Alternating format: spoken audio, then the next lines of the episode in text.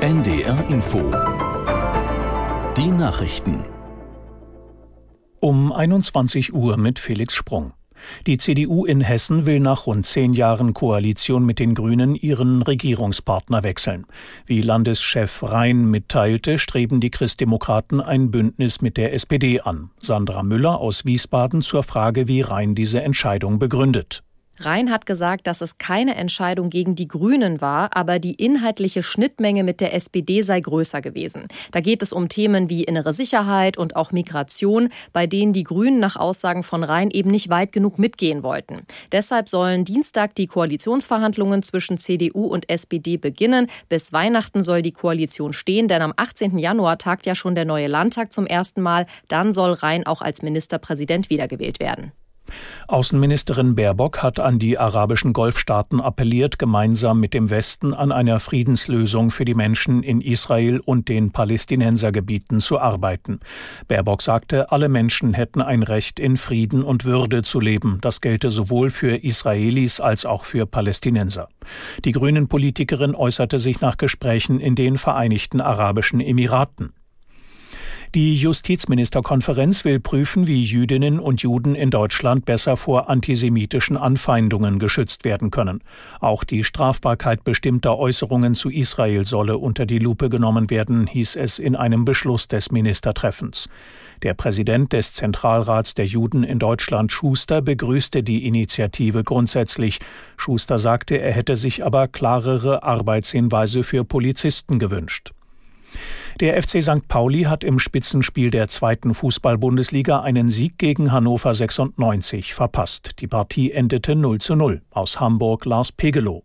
Es fielen nicht nur keine Tore, sondern es war auch insgesamt kein besonders berauschendes und packendes Spiel am Millantor vor knapp 30.000 Fans. St. Pauli insgesamt die bessere, die offensivere Mannschaft hätte vielleicht den Sieg verdient gehabt mit Möglichkeiten in der ersten Halbzeit beispielsweise durch Eggestein und Zart, aber insgesamt war das dann vielleicht zu wenig, um Hannover in die Knie zu zwingen. Überschattet wurde das Ganze von einem Polizeieinsatz im Fanblock von Hannover 96. Das Spiel musste zwischenzeitlich drei Minuten unterbrochen werden.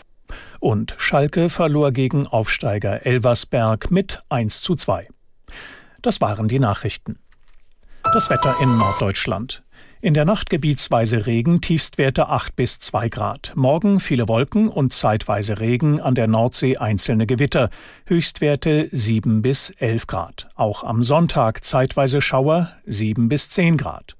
Und am Montag heiter bis wolkig, zeitweise etwas Regen. Die Temperaturen liegen dann zwischen 6 und 10 Grad. Es ist jetzt 21.03 Uhr. NDR Info Streitkräfte und Strategien. Sicherheitspolitik kritisch betrachtet. Herzlich willkommen zu Streitkräfte und Strategien, dem Podcast von NDR Info zum russischen Krieg gegen die Ukraine. Diesen Podcast gibt es unter anderem in der ARD Audiothek. Wir sind Carsten Schmiester in Hamburg und Anna Engelke im ARD Hauptstadtstudio in Berlin. Und wir blicken zurück auf eine Woche, die gekennzeichnet war und immer noch ist, unter anderem von der Diskussion über die ukrainische Gegenoffensive. Da halt ja immer noch der Gastbeitrag des ukrainischen Oberkommandierenden Salushny in der britischen Zeitschrift The Economist nach. Unter anderem hatte er vor einem Stellungskrieg gewarnt, in dem seine Soldaten ja bereits an weiten Teilen der Front schon gefangen sind. Ohne mehr westliche Unterstützung bei allen möglichen Aufklärungs- und Waffensystemen drohe ein Stillstand auf dem Schlachtfeld, hat Salushny geschrieben. Und so ein Stillstand, der helfe nun mal nur einem, nämlich dem Angreifer, also Russland. Moskau gewende Zeit, um die erheblichen Verluste der Armee an Menschen und Material wieder auszugleichen. Die New York Times hat in diesen Tagen ein eher düsteres Bild der Stimmung in der Ukraine gezeichnet. Ich zitiere mal ein paar Sätze, zum Beispiel diesen hier. Umfragen zeigen, dass die ukrainische Armee in Schützengräben entlang der Front feststeckt und das Gefühl herrscht, dass die Waffen der Verbündeten zu spät eintreffen und jetzt schwinden werden.